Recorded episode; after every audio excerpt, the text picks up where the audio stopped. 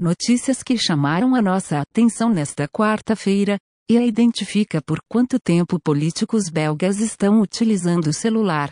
O sistema monitora as transmissões ao vivo de reuniões do governo no YouTube para avaliar por quanto tempo um representante está olhando para o telefone em comparação com a reunião em andamento. Quando a IA detecta um parlamentar distraído, ela o denuncia através de postagens no Instagram e Twitter. O projeto surgiu após o ministro-presidente belga Jean Jambon causar indignação pública ao jogar o jogo, Angry Birds, durante uma discussão política. As informações são do site Machable. Eduardo Saverin é o brasileiro mais rico do mundo.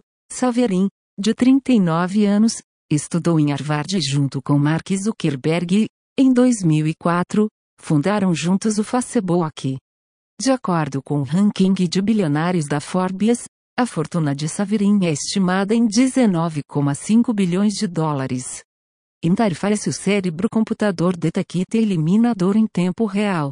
Assim que o sistema detecta um sinal elétrico que sugere dor, um feixe de luz é automaticamente acionado por um implante, ativando neurônios que podem anular esses sinais.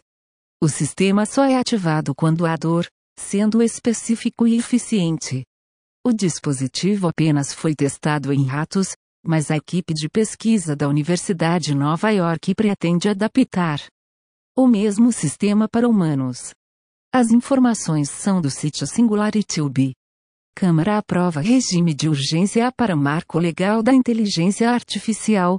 O projeto de Lei 21 sobre 20 estabelece princípios, direitos e deveres para a utilização de inteligências artificiais no Brasil. O objetivo é criar uma legislação que estimule a criação de IAs e proteja os cidadãos do mau uso delas. As informações são do site Convergência Digital. Usina utilizada para minerar moedas digitais está transformando lago glacial em banheira de hidromassagem. A acusação é feita por moradores do interior do estado de Nova York, no ZEUA. A usina Greenidge, movida a gás natural, está despejando dezenas de milhões de litros de água quente no lago glacial Seneca após a instalação de milhares de sistemas de mineração. A estação ainda tem planos de instalar outros milhares de mineradores, utilizando 85 MW da sua capacidade total.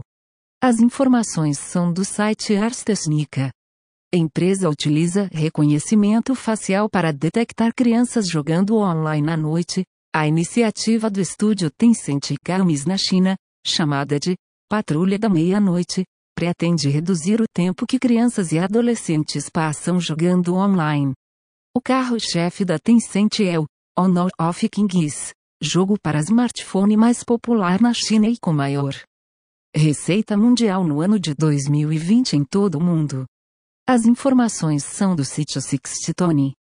E a que recomenda vídeos do TikTok está à venda. A BitDance, dona do TikTok, está oferecendo algoritmo de recomendação a clientes externos, com a possibilidade de personalização.